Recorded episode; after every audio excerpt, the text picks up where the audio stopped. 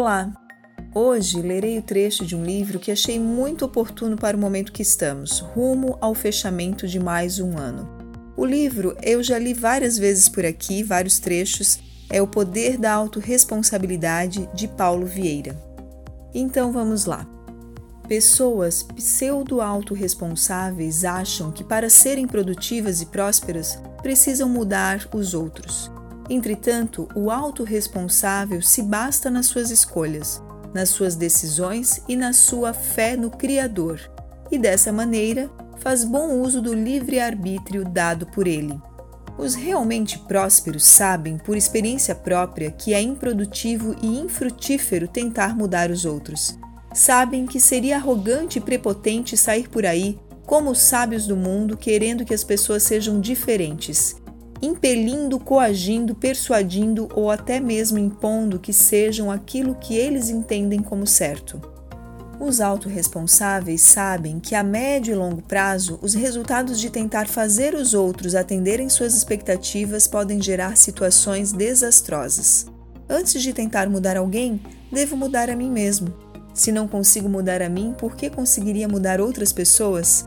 Tenho visto muitos pais aplicando penas severas a seus filhos por tirarem notas baixas, quando na verdade tais notas são reflexos diretos de pais ruins ou, pelo menos, de uma educação deficiente.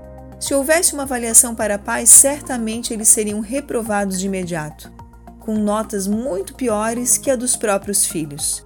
Um pai autorresponsável, antes de querer mudar o filho, muda a si mesmo talvez dialogando mais, sendo mais presente, mais amoroso ou mesmo mais firme e menos permissivo.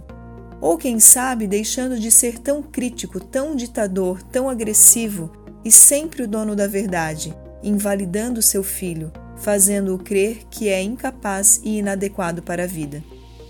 Você, gerente de vendas, executivo ou empresário, já pensou em não tentar mudar a sua equipe, mas mudar a si mesmo? Em vez de cobrar que seus funcionários se capacitem, você poderia e deveria se capacitar. Em vez de querer que eles sejam os melhores vendedores, você deveria ser o melhor gerente ou líder. Antes de querer que eles sejam objetivos e focados em resultados, deveria implantar ferramentas gerenciais de vendas que dessem foco e direcionamento, não para eles, mas para você, como responsável maior pelos resultados. Seja diferente. Antes de exigir dos outros, mude a si mesmo, transforme sua forma de pensar, de sentir, e tudo será diferente. Tudo se adequará de modo coerente com a nova pessoa que surge, você. Que esse trecho possa te inspirar a fazer uma semana focado em você mesmo, nas tuas mudanças internas. Me chamo Michele Cavicchioli, sou psicóloga e coach e sigo com o meu propósito a ajudar as pessoas a evoluírem pessoal e profissionalmente. Um grande abraço.